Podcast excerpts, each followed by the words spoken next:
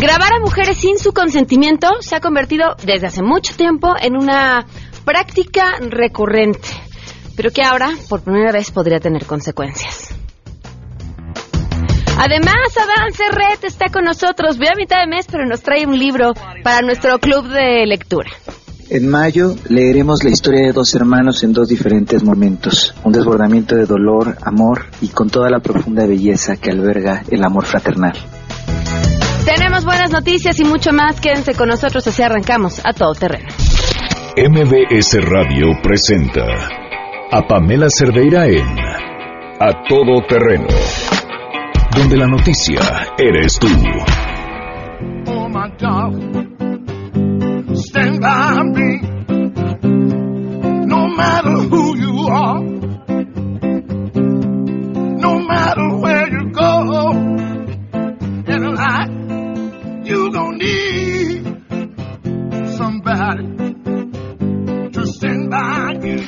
Muy buenas tardes, bienvenidos a Todo Terreno. Muchas gracias por acompañarnos. Soy Pamela Cerdeira. Los invito a que se queden aquí hasta la una de la tarde. Tenemos mucho que compartir. El teléfono en cabina 5166125, el número de WhatsApp 5533329585. En Twitter y en Facebook me encuentran como Pam Cerdeira. Gracias por sus mensajes. Hay que agitadita mañana, ¿verdad? Con la alarma mm, sísmica que sonó en la Ciudad de México, que pues creo que la mayoría no sintió nada, pero no sé ustedes, a mí me trajo recuerdos y recuerdos sobre sensaciones que creía ya haber olvidado. Sentí sentí miedo, sentí lo todo lo que podía pasar y lo que increíble, ¿no? Porque después del sismo de septiembre tuvimos otros más y, de pronto pareciera que ya nos íbamos acostumbrando y que habíamos olvidado el miedo y me sentí casi casi como si hubiera sido ayer. Creo que de pronto estas sacudidas eh, son importantes porque nos recuerdan que hay algo más importante que todas las cosas que estamos discutiendo todo el día, que aquello en lo que nos perdemos en, la cotidianidad, como ahora, ¿no? Estamos en medio de la discusión de las campañas y por quién votas y tú las traes. Y al final, en el camino, dejamos amigos, dejamos familia, dejamos todo por, por un tema que, y pues si mañana nos tiembla, ¿no? ya que más tendremos que discutir. Recordar lo que es verdaderamente importante, al menos eso me dejó a mí la sacudida que no llegó esta mañana, porque finalmente creo que en la Ciudad de México no, no se sintió. Gracias por estar en contacto con nosotros. Los invito también a que se metan a la silla rota. En el portal de la silla rota eh, escribí esta semana, el lunes se, pues, se publicó, sobre um, el voto útil. Y quiero dejar en claro, bueno, lo dejo en el mismo texto, pero que es un texto escrito sin preferencia partidaria alguna simplemente esto que me llevó a pensar de qué dice de nosotros como electores o de este mismo proceso electoral cuando pensamos en votar por el que sea que no sea el primero. Quien sea, pero que el primero no llegue. No votar para que alguien gane, sino votar para que alguien pierda. La, ¿Qué nos dice eso de los candidatos? ¿Qué nos dice eso de los electores? ¿Qué nos dice eso de, todo el proceso que, que, estamos viendo? Es meramente una reflexión. Lo encuentran en La Silla Rota y en mis redes sociales, en Twitter y en Facebook, donde me encuentran como, como Pam Cerdeira. La pregunta que les hacemos hoy, porque ya saben que los miércoles estamos optimistas y además viendo este país pues de la mejor manera y con los mejores ojos.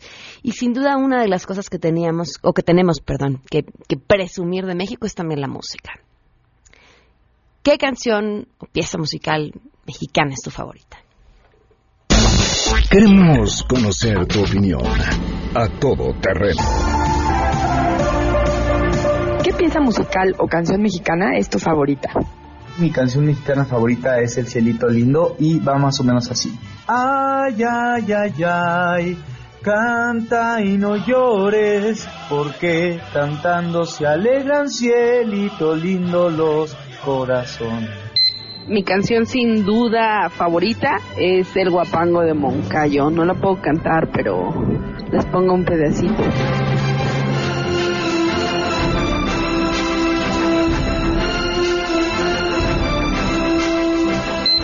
Sabes mejor que nadie que me fallaste que lo que prometiste se te olvidó. Sabes a ciencia cierta que me engañaste, aunque nadie te amara igual que yo. Llena estoy de rencores para despreciarte, y sin embargo quiero que seas feliz. Mi canción mexicana favorita es El Rey, interpretada por José Alfredo Jiménez, y dice más o menos así. Con dinero y sin dinero, hago siempre lo que quiero, y mi palabra es la ley. No tengo trono ni reina, ni nadie que me comprenda, pero sigo siendo el rey. A todo terreno. Ahora yo les voy a decir cuál es la mía. Ah, ¿verdad? No. Pero si nos escriben por WhatsApp y nos van a decir cuál es la suya, más les vale que nos canten, ¿eh? 55 33 32 95 85. Entonces Luis hizo así una cara de no, por favor. ¿Por no, Luis? Puro talento encontramos en la gente que, que cantó en el sondeo. Seguramente quienes nos escuchan por WhatsApp también tienen una voz privilegiada y nos quieren cantar su canción favorita. Mexicana, por supuesto. Vamos, vamos con nuestro conteo. Hoy se cumplen ocho meses. Con 15 días, ya estamos arañando los nueve meses. Ocho meses con 15 días del feminicidio de Victoria Pamela Salas Martínez.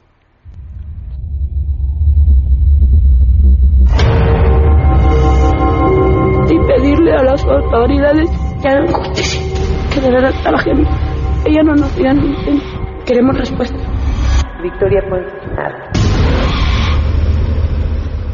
Ocho meses con 15 días sin respuesta, sin responsable detenido y Victoria Salas es, es uno de tantos casos que quedan en la impunidad.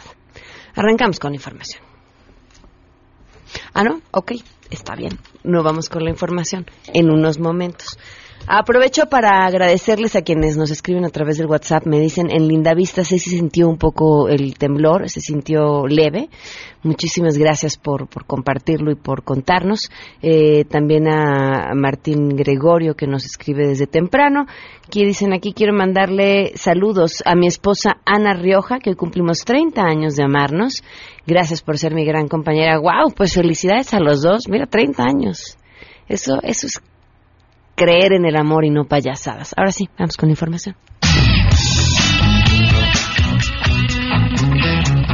El consejero Marco Antonio Baños afirmó que no existe ninguna posibilidad de que los sistemas informáticos del Instituto Nacional Electoral sean hackeados, tal y como ocurrió con los sistemas de algunos bancos. En entrevista, el también presidente de la Comisión de Organización y Capacitación mencionó que, aunque el Instituto Politécnico Nacional rescindió el contrato con el INE para hacerse cargo de la continuidad del flujo de información ante un presunto ataque cibernético, se mantiene el triple blindaje que el instituto planeó So para todos los sistemas que intervienen en la jornada electoral. La empresa venía, venía, trabajando con nosotros desde hacía varios meses, así que no tenemos problema con eso.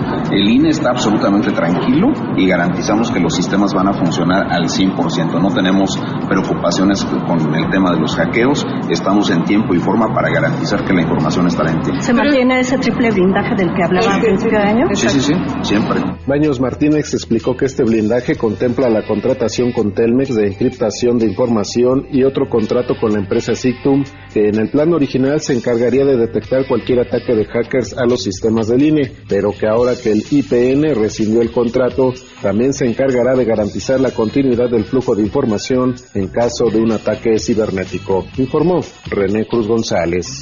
Gracias, el sismo de magnitud 5.2 grados no causó incidentes mayores, salvo el susto entre algunas personas luego de escuchar alerta sísmica en altavoces del C5. Autoridades de protección civil y de seguridad pública informaron que se activó en tiempo el protocolo del sismo, por lo que se llevó a cabo una supervisión terrestre y aérea en toda la capital. Señalaron que hasta el momento no hay reporte de incidentes mayores en alguna de las 16 delegaciones, pero se está a la espera de que la ciudadanía reporte alguna posible afectación en sus inmuebles. Por lo pronto, la Policía Capitalina y las Brigadas de Protección Civil continúan con los recorridos para atender cualquier situación que comprometa la integridad de las personas, en tanto el heroico cuerpo de bomberos y la Cruz Roja también permanecen en constante alerta, informó Juan Carlos Alarcón.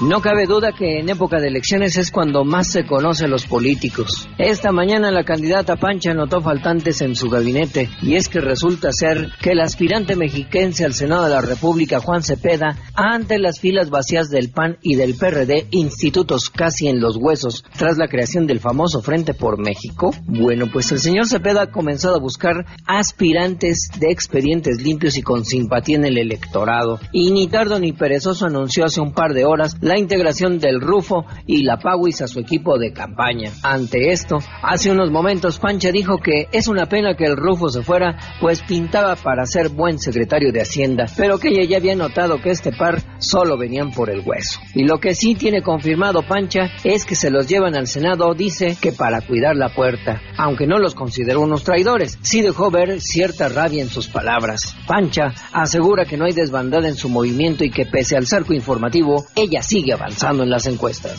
Buenas tardes, especialistas de Canadá, Estados Unidos y México, así como de la Unión Europea y el Banco Mundial, participan en un taller cuyo objetivo es definir las metodologías de medición para cuantificar la merma y sobrante de comida desde la post cosecha hasta su venta. Se trata de la primera reunión del grupo de expertos en medición de la pérdida y desperdicio de alimentos, iniciativa que forma parte del proyecto regional que nuestro país tiene con la Comisión de Cooperación Ambiental de América del Norte. En la inauguración del encuentro del que México a través de la Semarnat es anfitrión, Jorge Carlos Hurtado Valdés, subsecretario de Fomento y Normatividad Ambiental de la Dependencia, resaltó la importancia de contar con herramientas para medir esta problemática y con base en ello diseñar políticas donde participen los sectores público y privado, así como la sociedad en general. De igual forma, el funcionario destacó el valor que tiene este evento para México, pues según datos del Banco Mundial, la pérdida y desperdicio de alimentos en nuestra nación es de aproximadamente 20 millones de toneladas anuales, que en el mercado generarían ingresos superiores a los 400 mil millones de pesos.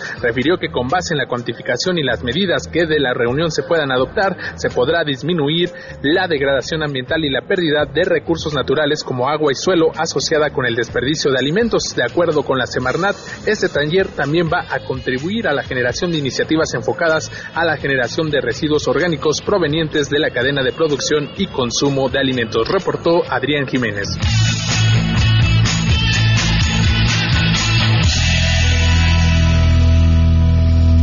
12 con 14. Les recuerdo que pueden visitar la página de Pancha, nuestra candidata independiente a la presidencia, que obviamente es una parodia. Pueden meterse a arroba pancha 2018 en Twitter y en Facebook la encuentran como Pancha Presidenta. Oigan, por cierto, los candidatos presumen que se van a levantar temprano y que van a velar por nuestra seguridad. Yo de una vez les advierto que Pancha no se despierta temprano. A las 11 de la mañana Pancha sigue reposando. Pero lo que sí es que Pancha pasa toda la noche ladrando, lo que quiere decir que entre sus planes estará velar por la seguridad de los ciudadanos durante toda la noche. Yo la vez estoy en contacto con todos los que pretenden formar parte de su gabinete para saber qué pasa. Es más, si su perro ladra por las noches, quizá, quizá esté haciendo equipo con Pancha para este proceso electoral. Vamos, vamos con las buenas.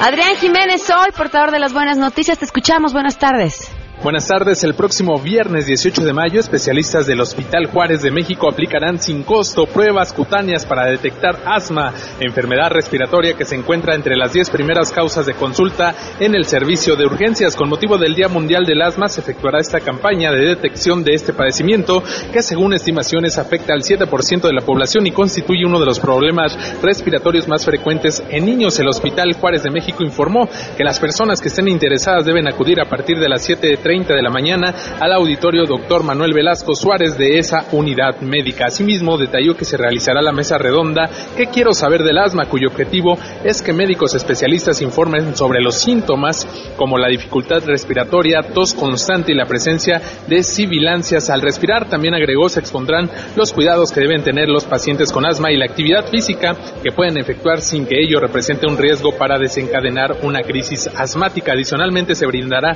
capacitación sobre el uso de dispositivos de inhalación necesarios para un buen control del padecimiento, informó Adrián Jiménez. Muchísimas gracias, muy buenas tardes. 12 con 16, vamos a volar una pausa y continuamos a todo terreno. Más adelante, a todo terreno. Hasta tres años de cárcel podrían podría ser la sentencia para quien grabe o tome fotos a mujeres sin su consentimiento. Al regreso platicamos eso. Si te perdiste el programa A Todo Terreno con Pamela Cerdeira, lo puedes escuchar descargando nuestro podcast en www.noticiasmbs.com. Pamela Cerdeira regresa con más en A Todo Terreno, donde la noticia eres tú. Marca el 5166125. Qué bonitos ojos tienes debajo de esas dos cejas debajo de esas dos cejas, qué bonitos ojos tienes. Ellos me quieren mirar. 12 con 20 me escriben a través del WhatsApp.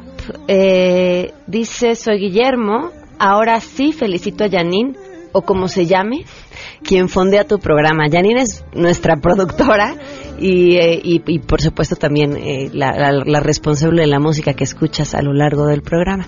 Así que felicidades, Janine, o como se llame. felicidades a Janine. Está con nosotros y me da muchísimo gusto porque además ya lo extrañábamos y ya teníamos, pues teníamos que haberlo visto 15 días antes, pero el proceso electoral nos trae a todos de cabeza. Nuestro CEO, CFO, creador, fundador, líder literario, eh, nuestro todólogo, nuestro sensei, Adam Serret, ¿cómo estás? Hola, Pa, muy bien, qué gusto saludarte. Pues bueno, ya pasaron 15 días, pero yo creo que está bien. Nunca es tarde para leer y en cuanto más tiempo se tenga, siempre está bien.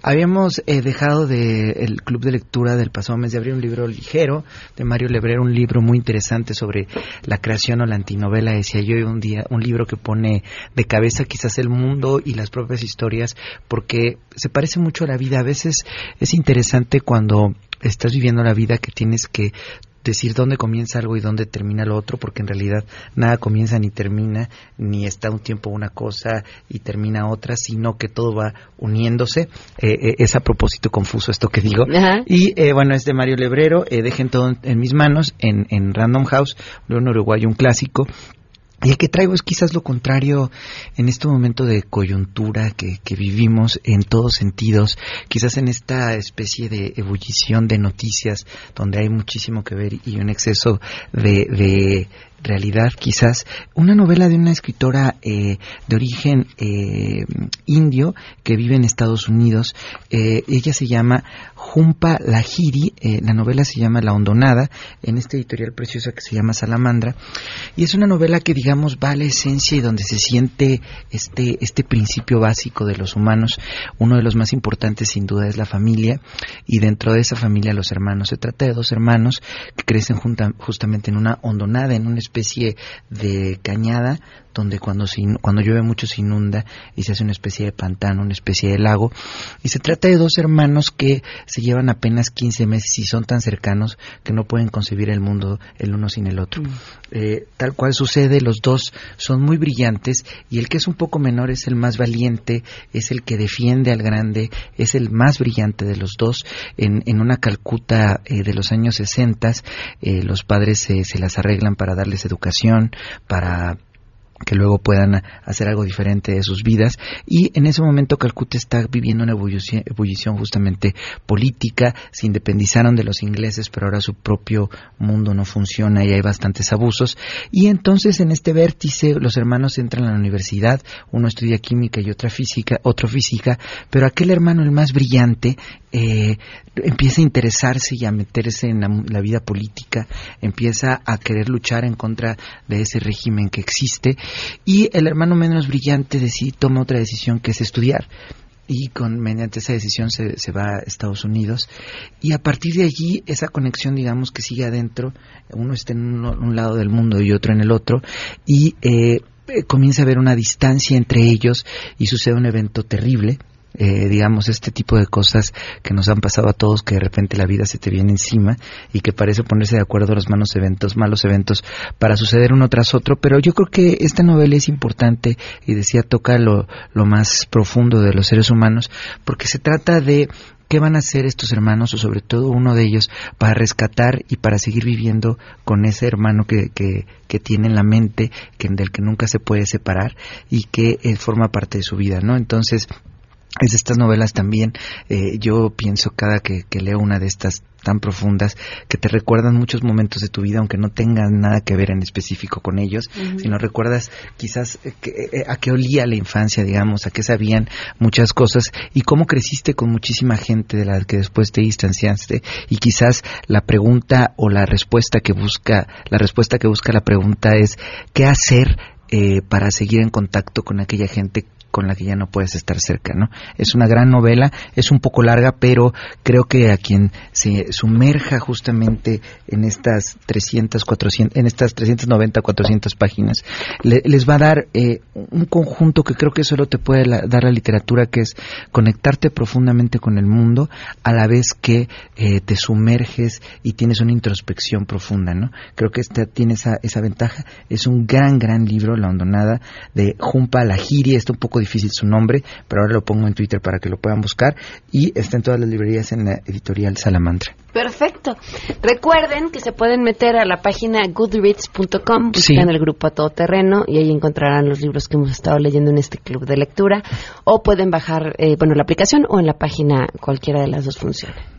Claro que sí, ahí estamos para cualquier en, en Goodreads leo todo, también todo lo que ponen. Sí, ahora Aunque, sí. siempre lo, siempre lo he leído. Lo que pasa es que no soy muy experto para, para escribir en Goodreads y luego escribo párrafos largos respondiéndoles a todos y no puedo enviarlos y me decepciono y me entristezco. Así que nada más lo leo. Más. Así que si quieren una pregunta más puntual en Twitter la puedo responder con más facilidad. Adán, Dime. hablando de, de, de muy buenos libros, ¿ves series? Sí, sí, claro. ¿Ya viste Diablo Guardián? Eh, todavía no, todavía no, pero pero ya está. Yo he ya visto está. los espectaculares, pero no he visto que ya está. a través de la plataforma de Amazon Prime. Ah, pues la voy a buscar, sí, sí. Está espectacular. Y yo wow. discutía en casa uh -huh. si... Porque mi esposo decía que que nos había gustado la serie porque porque habíamos leído el libro. Uh -huh. Y yo le decía, no, yo creo que si ya leíste el libro es más difícil y el libro te gustó, es más difícil que la serie te llene el ojo, porque claro. pues de entrada ya sabes qué historia te van a contar y además ya la viviste tú de una forma, ya le habías puesto a Violeta una cara, ya le claro. habías puesto una voz y que lo que alguien más te ponga te llene el ojo es mucho más complicado. Es dificilísimo, de hecho, en general, eso lo decía Flaubert de Madame Bovary, que no quería que ilustraran su libro porque había una Madame Bovary en cada, uno de la, una, cada una de las mentes de los lectores y creo que justamente hay una Violeta en cada uno de los lectores y si la Violeta que está te satisface, creo que es fundamental, es el personaje sin duda que lleva sobre los hombros la novela y también que bueno, a, a las personas que lo vean es muy interesante siempre discutir eh, estos dos géneros como la novela y eh, la imagen, las series o el cine, porque en realidad eh, se parecen en solo una cosa, pero en una sola cosa muy profunda. El único que se parecen es que cuentan una historia. Todo lo demás es completamente diferente. Hay puntos de vista, por ejemplo, Rodrigo Fresán dice que una imagen jamás va a decir más que mil palabras, porque todo el mundo piensa lo contrario. Es un lenguaje quizás mucho más inmediato en un sentido el de la imagen, porque en una sola, en un solo instante tienes absolutamente todo. Sin embargo, a diferencia de lo que sucede en la literatura, no están peleados y yo no creo que uno sea mejor que el otro. Eso en el no. arte me parece que no existe. Pero en literatura lo que sí está en todas las novelas, y creo que en El Diablo Guardián muchísimo, es que puedes, eh, eh, tienes la, eh, la certeza de a qué saben las cosas, cómo se siente tocarlas, qué te da un pensamiento, ¿no? Eh, qué te hace sentir una persona. Entonces creo que ese tipo de cosas son diferentes, muy fuertes en el personaje en, específico de Violeta, pero bueno, sí me muero de ganas de ver sin duda El Diablo Guardián y celebro siempre que existan eh, puestas en escena o en, serie o llevadas al cine la narrativa porque eh, hay el contraste de dos mundos que me fascinan, ¿no? Y cada uno tiene su propia existencia. A veces uno prefiere incluso eh, el producto, lo, la, la, consecuencia del original. No ¿Hay, sé qué pasa. Hay, hay, hay casos Por en, supuesto, que, en que muchos. la película sea mejor que sí, el libro. muchísimos, muchísimos. Pues ahora, no sé si mejor, pero eh, yo creo que tiene una, un carácter diferente. El nombre de la rosa se me van a echar encima quizás de Humberto Eco. La película es fantástica. Creo que la novela es, sin duda, está el carácter bibliófilo que es fascinante, pero la historia, la anécdota en la película se cuenta fantástico, que es con Sean Connery. Okay. Eh, es una película espléndida. Y por ahí creo que también a los amantes de Mario Puzo quizás también se me echen encima, pero eh, eh, The Good el, padrino Padrino. es fantástica en el cine. Y no sé si a veces, por el propio impacto sin duda eh, de marketing o de mercadotecnia que tiene el cine, eh, impacta y luego todo el mundo lee los libros, pero hay ciertas películas, incluso eh, no sé si hablando de series en específico, eh, eh, Game of Thrones, el Juego de Tronos, sea mucho mejor la serie que los libros, ¿no? No lo sé. Habría que, habría que pensar, es cuestión de percepción, pero yo estoy muchas veces eh, pensando que eh, la historia a veces se cuenta mejor en una película por el espacio más estrecho que en una en una novela, la propia anécdota, digamos, creo. No siempre. eh, la- el consejo que doy es que no busquen el libro en la, en, la, en la película o en la serie porque nunca va a estar. Justamente ahorita está, no sé si recuerdas, igual ya me extendí demasiado, No, no, no. eh, la, la novela que leímos de Margaret Atwood. Ajá, ah, Eh, eh, también está la serie. Está la Me serie. gustó mucho. Está muy bien hecha. Es quizás, no sé si que piensa, un poco más terrible, El ¿no? cuento de la criada. El cuento de la de, de Handmaid's Tale, eh, Handmaid's Tale, eh, me pareció un poco más dura la serie que, que la que la novela. Creo que en la novela se sobreentienden muchísimas más cosas y es un tema político eh, no tanto, eh, creo que ella lo hace mucho más, eh, ¿cuál es la palabra? Totalitario. Sin duda está el totalitarismo en Margaret Atwood, pero en este otro creo que lo hacen de forma más radical y contundente y me gusta. Es cierto, Sí. es cierto, también está muy bien. Pues, Sí. Adán, tu Twitter. Eh, Adán, arroba Adán Cerreta, y estoy para cualquier pregunta o duda y pues aquí estamos. Muchas gracias, Pam. Adán. Gracias a ti. Una pausa, y volvemos. Qué lejos estoy del suelo donde he nacido. Inmensa nostalgia invade mi pensamiento. Y al verme tan sola y triste cual hoja al viento, quisiera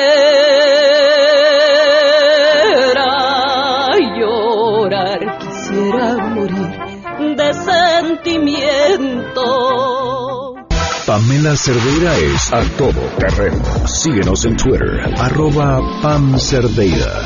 Regresamos. Pamela Cerdeira está de regreso en A Todo Terreno. Únete a nuestra comunidad en facebook.com, diagonal Pam Cerdeira. Continuamos.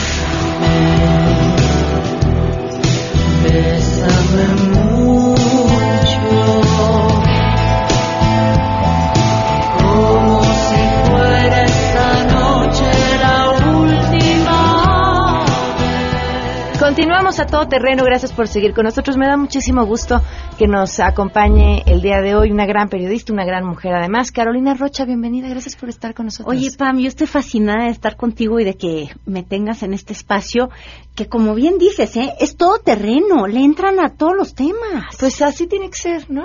Pues yo creo que sí. Sí. Aunque yo traigo este atlas que es monotemático. cara. Híjole, pero además de monotemático, yo creo que todavía más que la inseguridad, eh, porque, porque es también y explica la misma inseguridad, el problema del país. ¿Sabías que sí? Efectivamente, la corrupción nos tiene a todos en pues en nuestras mesas, en nuestras pláticas de café, en todos lados, los mexicanos estamos en todo momento hablando de corrupción.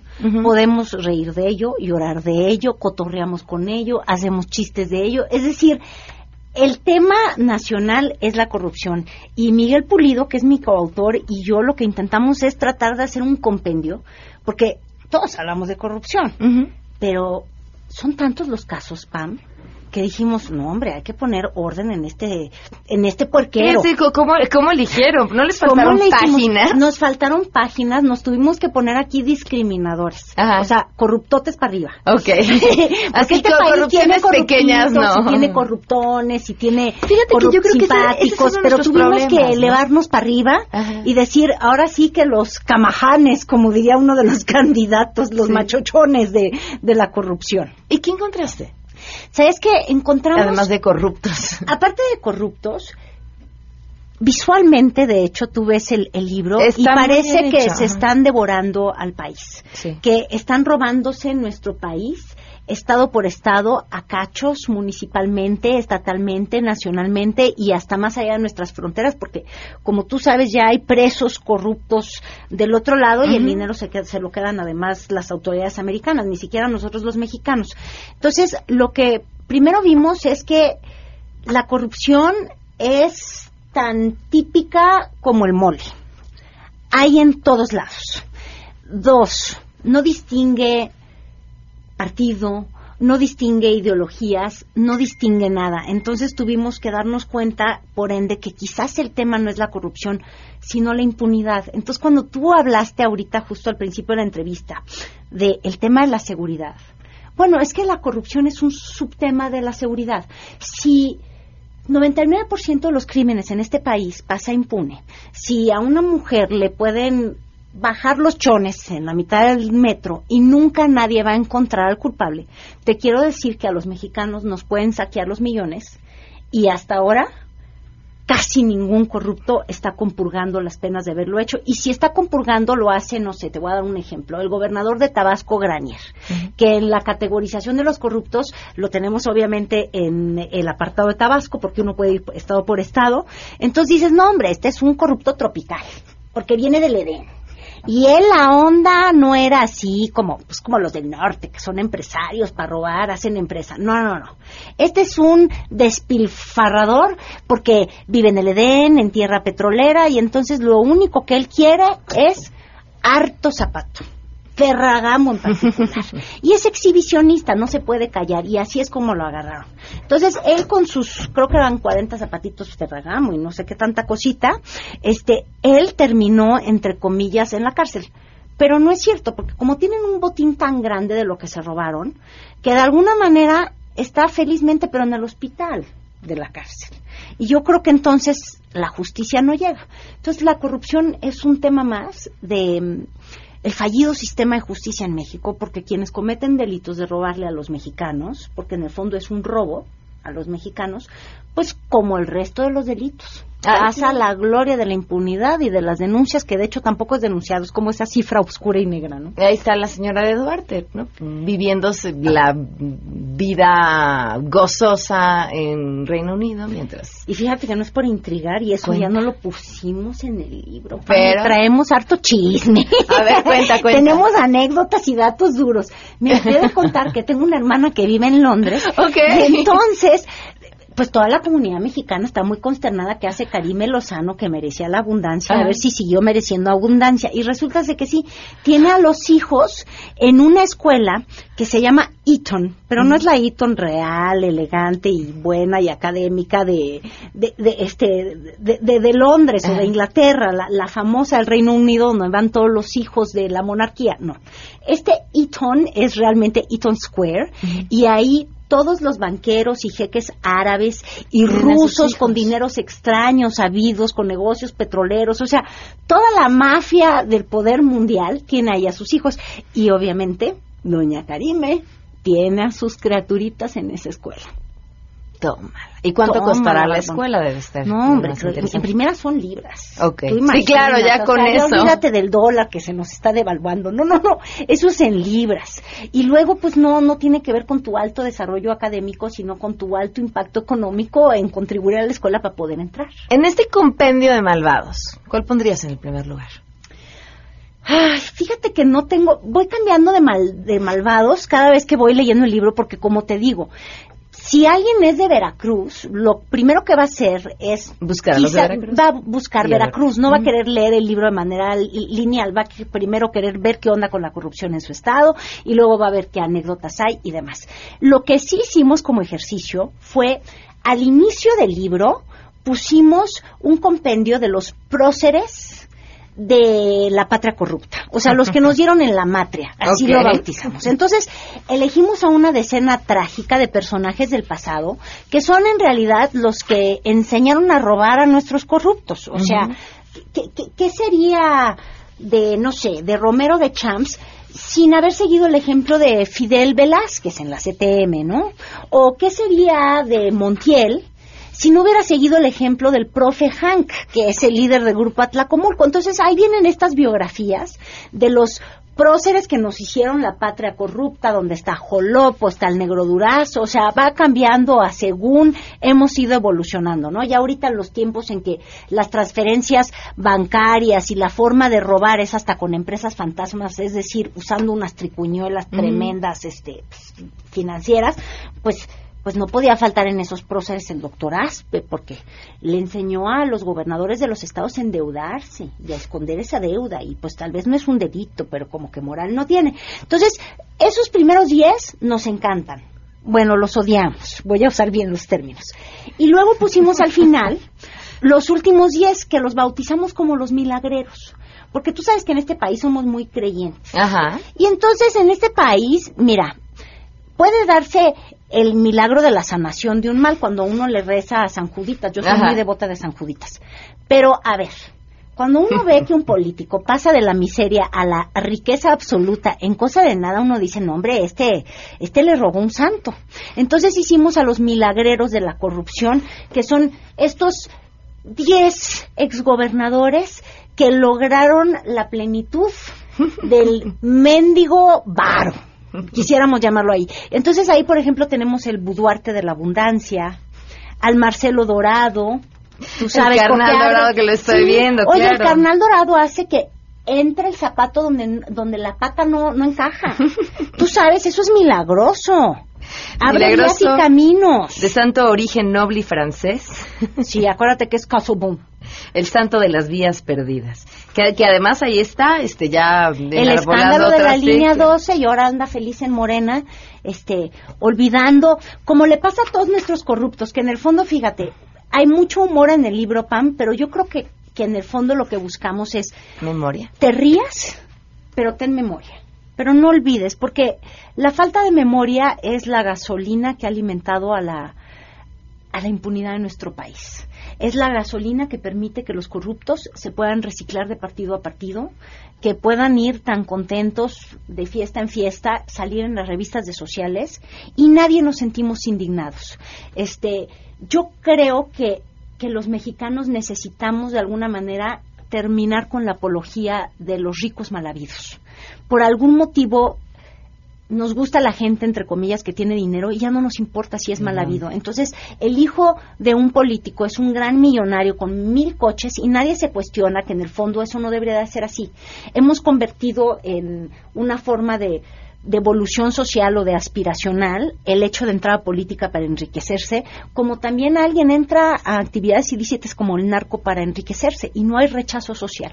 Tienes razón, y lo hemos eso. muchas veces. El día en el que lo dejes de saludar, ¿no? o que digas no me siento en tu mesa. nada más con eso, ¿eh? No- nada más. más. Este, entonces, entonces ya no va a ser tan divertido. Sí, que se sientan incómodos al entrar a un restaurante porque Claro. se hace un silencio tremendo y no estás bienvenido. Yo, yo siempre pongo un ejemplo y no quiero abundar y abusar de tu tiempo, pero fíjate, yo soy de una generación, no quiero decir en qué año nací, pero bueno, cuando yo era chamaca en la escuela, la verdad es que mascabas el chicle y lo aventabas por ahí y nadie te iba ni a ver feo.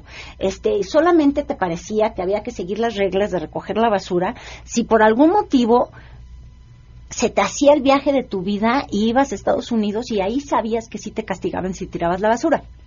Nadie estaba escandalizado. Comprabas conejitos y te los ponías en la cabeza. El pobre conejo se andaba medio muriendo y uno tan tranquilo. Los niños de hoy, yo te aseguro que te ven mal, castigan a sus papás, ven asquerosamente como si fueras lo- la peor escoria de la vida, cuando una persona tira una basura, cuando alguien avienta una colilla, cuando hay un maltrato a un animal, o sea, se convirtieron en conductas completamente no aceptadas. Y estos niños traen ese chip cultural. ¿Cómo lo hacemos para que los mexicanos tengamos un chip cultural donde el que tranza No, no es que no- no, no es el avanza, que a ningún lado, pero no avanza ni, ni, ni para salir a la primera acera fuera de su casa. Suelo pecar de, de optimista, pero yo creo que sí estamos en camino a, a construirla. Ya hoy eso, este, esos esas frases que tanto nos distinguían, en el que sabíamos que transar era el único camino, en el que presumíamos que éramos mucho más hábiles porque conocíamos el camino corto, creo que ya están, están quedando en desuso, espero. Yo espero que sí. Que de alguna manera, por ejemplo, en la escuela el niño que copia, eh, en vez de que pueda presumir su acordeón, yo siento que tú y yo hemos de ser de generaciones este, similares, eh, hasta si quieres cúlpame de ser más grande. y luego se ríe así como, no es cierto, fui cortés, órale. ¿eh? la última vez que tuve una discusión así no acabó bien y fue con Faye. Ay, no, bueno, ella nos gana las dos, pero te quiero decir que seguro sí soy más grande. Pero yo no sé si tú te acuerdas, uno presumía el acordeón. o sea, uno enseñaba en el uniforme y me lo pegué aquí. Sí, sí, sí. Bueno, yo te quiero decir que hay países del mundo donde si un niño presumiera un acordeón, el niñito de la banca de al lado levantaría la mano y le diría a la maestra, este copió. Y nadie le chiflaría al niño que eso, soplan. Sí hay un fenómeno cultural que, que nos tenemos que hacer responsables los mexicanos de cambiar. Porque honestamente no es que le estén robando al señor de enfrente o al de al lado o a, A un todos. extraterrestre. Nos están robando a nosotros. O sea, son nuestros impuestos. Trabajamos. Ahorita tú estás trabajando y la neta es que estás trabajando para mantenerle los bonos a los diputados. ¿No te da corajito de pronto? Todos el lunes y el los jueves días. tú trabajas para ellos. Claro, claro, claro, claro. Y luego ellos no van, ¿no? Exacto, pero tú estás ahí, además no súdale, súdale. trabajan poquito y no van. Es una gran manera de no perder la memoria, pero tampoco perder la cordura, porque, porque a través del humor logran rescatar tú, Carolina y, y Miguel Pulido, el- pues que conservemos por lo menos eh, lo que nos queda, ¿no? La posibilidad de reírnos y, y no olvidar quiénes, quiénes son estos gandallas, porque ahí están muchos de ellos ya pidiendo nuestro voto. Fíjate, a mí no se me ha olvidado el título de mi libro. Que Qué bueno. Hombre, qué bueno. Eso pasa últimamente, Ah, sí, eso le pasa sí, a los candidatos. sí. Entonces, pero yo creo que la expresión tan afortunada, porque no, no nos vino de primer impacto y fue un ejercicio que hicimos con la gente del editorial, Miguel y yo. Pero este que tanto es tantito, creo que representa muchas muchas cosas de la actitud del mexicano. Puede ser el desdén de, ay, ¿qué tanto es tantito? Se robó una casa, tiene un depa en Miami, ay, ¿qué tanto es tantito? Y me aguanto. O con esta exigencia y este otro tono. Bueno, ¿qué tanto es tantito vamos a seguir aguantando? Claro. Como que ya basta, ¿no? Claro. Ya estuvo de tantito. Entonces, creo que con esta frase tan mexicana lo que queremos decir es, oye, ya, ¿no? Ya, ya fue muchito. Claro. Hartémonos. Muy bien, pues felicidades por este libro. ¿Qué tanto es tantito? De Carolina Rocha Miguel Pulido. ¿Lo pueden encontrar en cualquier lugar? Lo pueden encontrar en todas las librerías. El de Grijalbo en lo todos pueden lados está. encontrar, exacto, es de Grijalbo, de Random House. Y este, digo, hasta por internet, creo que con, con el Amazon. Entonces, este, lo, lo que queremos es que casi, casi, que sea un manual antes de llegar a la urna. Que te acuerdes quién son tus personajes, porque van cambiando estado por estado. Claro. Muchísimas gracias. Gracias a ti, Pam. Damos una pausa y volvemos. Nada más antes de ir a la pausa, un, dato interesante. Acaba de publicar hace unos minutos Joaquín López Dóriga en Twitter que Margarita Zavala anunció en la grabación de tercer grado su renuncia a la contienda electoral y que hoy en la noche se tendrá toda su historia. Lo que hasta el momento se sabe es que no va a dar entrevistas a ningún medio y que hasta la noche en tercer grado, que ya estuvo grabado, pues se sabrá qué fue lo que pasó. Pues ya estaremos al pendiente. Ahora sí vamos a la pausa. Tómate esta botella conmigo. En el último trago me besas. Esperamos. Si tienes un caso para compartir, escribe a todoterreno.mbs.com. Pamela Cerdeira es a todoterreno. En un momento continuamos. Estamos de regreso. Síguenos en Twitter, arroba Pam Cerdeira, todoterreno, donde la noticia eres tú. Continuamos. Porque hay nueve maneras de ver el mundo. Llegó la hora de conocerte con el Enneagrama a todoterreno.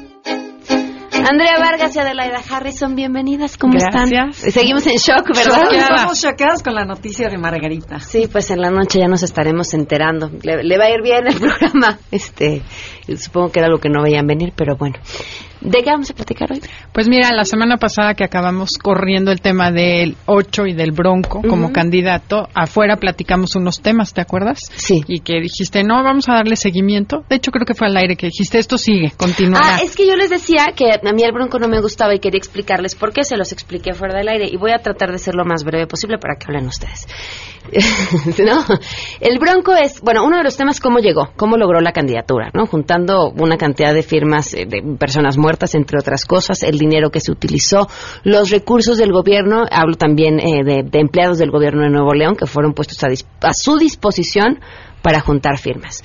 Dos, que es un tipo misógino y machista a más no poder, y eso lo ves en todas y cada una de las declaraciones que hacen referencia a las mujeres y a quienes lo rodean. O sea, se ha referido a su esposa también de una forma terrible. Este, y, y tres, que era un tipo que ni siquiera tenía propuestas. O sea, que a mí me parece una falta de respeto que si uno pretendiera ser presidente de este país, tendría que tener el suficiente amor para decir, tomárselo en serio y decir, "Oye, yo, yo quiero ser presidente de México. ¿Qué tengo que hacer? Pues primero tengo que tener un plan. ¿Para qué quiero ser presidente? ¿Qué haría con los grandes temas del país? Y trabajarlo. El bronco, nah, ni siquiera está ahí porque conviene a unos que esté ahí, ¿no? Robando votos o dándolos para otro lado o moviendo la atención o repartiéndola. Y, y eso me parece una falta de respeto al país y a los mexicanos. Me, me indigna muchísimo y me da mucho coraje. Mira, antes de que entremos a discutir el tema de si es 8 y qué tan desintegrado está, yo creo que lo que más me gustaría dejarle a la gente de mensaje es tengan cuidado por quién votan, porque tenemos el gobierno que nos merecemos. Y esa gente hace eso porque no le merecemos el más mínimo respeto, pero nosotros no nos estamos respetando como país, como personas, para exigirles más y mejores propuestas. Porque la gente vota con el reptil que traemos dentro, que es el que toma la decisión del voto, no es tu cabeza, sino quién te cae bien o el partido que te cayó bien o porque el señor habla bien y si tú tienes algún tipo de misoginia guardada, pues te cae re bien y votas por él desde ahí.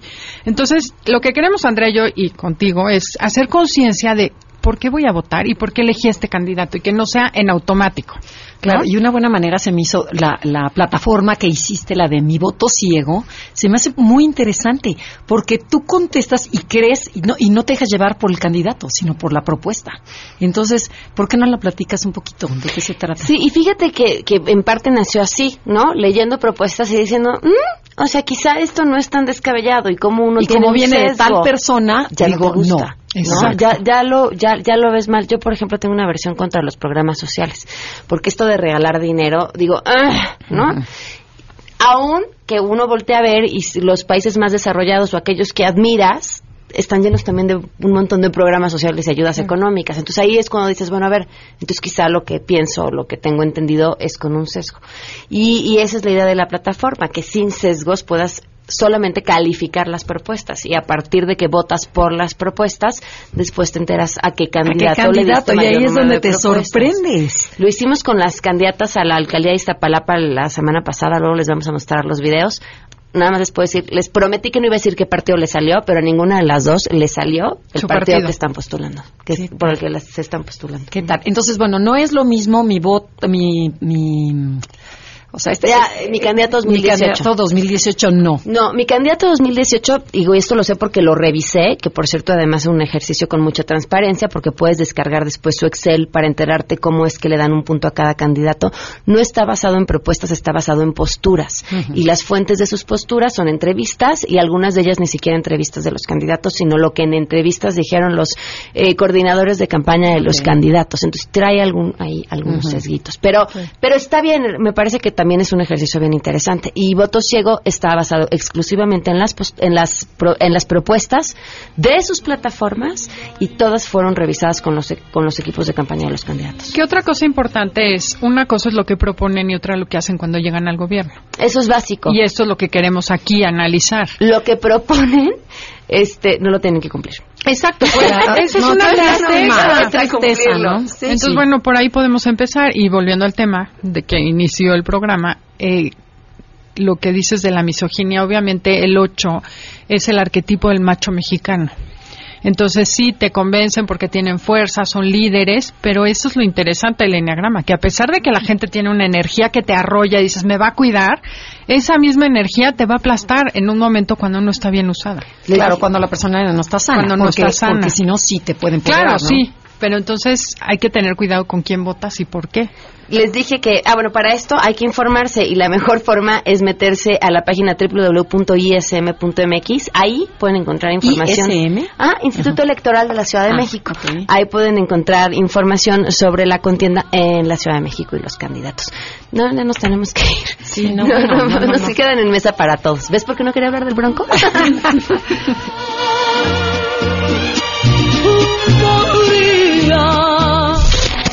MBS Radio presentó a Pamela Cerdeira en A Todo Terreno. Te esperamos en la siguiente emisión, A Todo Terreno, donde la noticia eres tú. MBS Radio, en entretenimiento, estamos contigo.